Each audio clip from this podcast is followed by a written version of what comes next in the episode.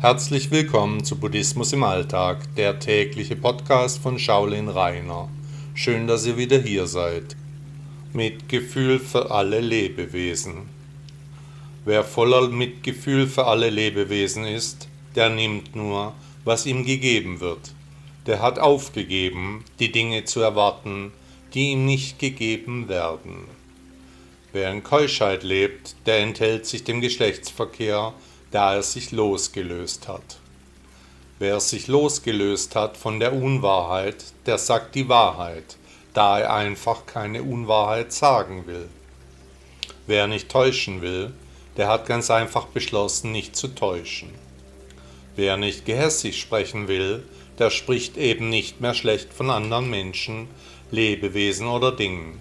Er redet an anderen Orten einfach nicht über die Menschen, die nicht anwesend sind. Wer nicht entzweien mag, der vereint die Menschen, stiftet Eintracht anstatt Zwietracht.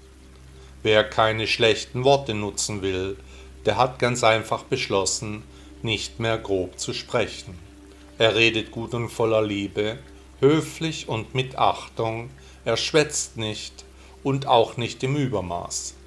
Wenn er aber spricht, dann mit Qualität, mit Sätzen, die einen Wert haben. Wer dem Übermaß des Leibes begegnen will, der isst nur zu einer Tageszeit, da er ganz einfach beschlossen hat, nicht ständig zu essen. Wem das Mitgefühl anheimliegt, der putzt sich nicht übermäßig heraus, trägt keinen Schmuck, Parfum oder grelle Kleider und Kosmetik. Selbstüberhöhung ist demjenigen ein Graus. Wer nicht schwindeln will, der hat ganz einfach beschlossen, kein Schwindler zu sein, sondern er verhält sich ehrlich, anständig und voller Güte.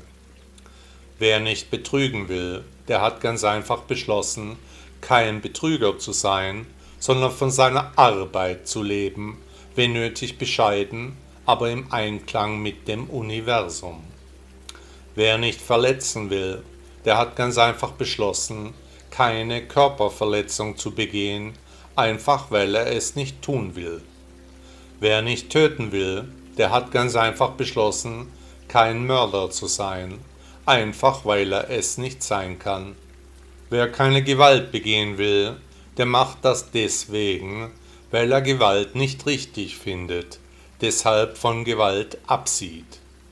Wenn der mitfühlende Mensch die unzähligen Formen sieht, die diese Inkarnation sehen kann, dann kontrolliert er seinen Sehsinn. Wenn der mitfühlende Mensch etwas hört, dann kontrolliert er seinen Hörsinn. Wenn der mitfühlende Mensch etwas riecht, dann kontrolliert er seinen Geruchssinn. Wenn der mitfühlende Mensch etwas schmeckt, dann kontrolliert er seinen Geschmackssinn.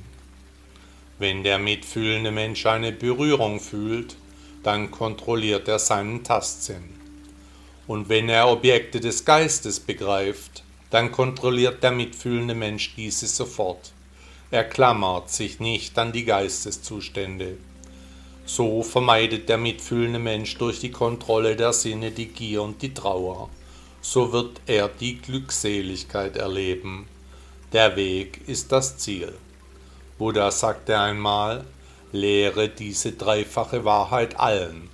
Ein großzügiges Herz, eine freundliche Rede, ein Leben im Dienst und Mitgefühl sind die Dinge, die die Menschheit erneuern. Herzlichen Dank, dass Sie Buddhismus im Alltag gehört haben. Bis morgen.